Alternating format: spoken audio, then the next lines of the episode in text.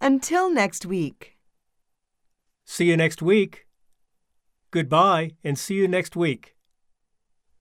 I'll see you next week. Have a nice weekend. Enjoy your weekend.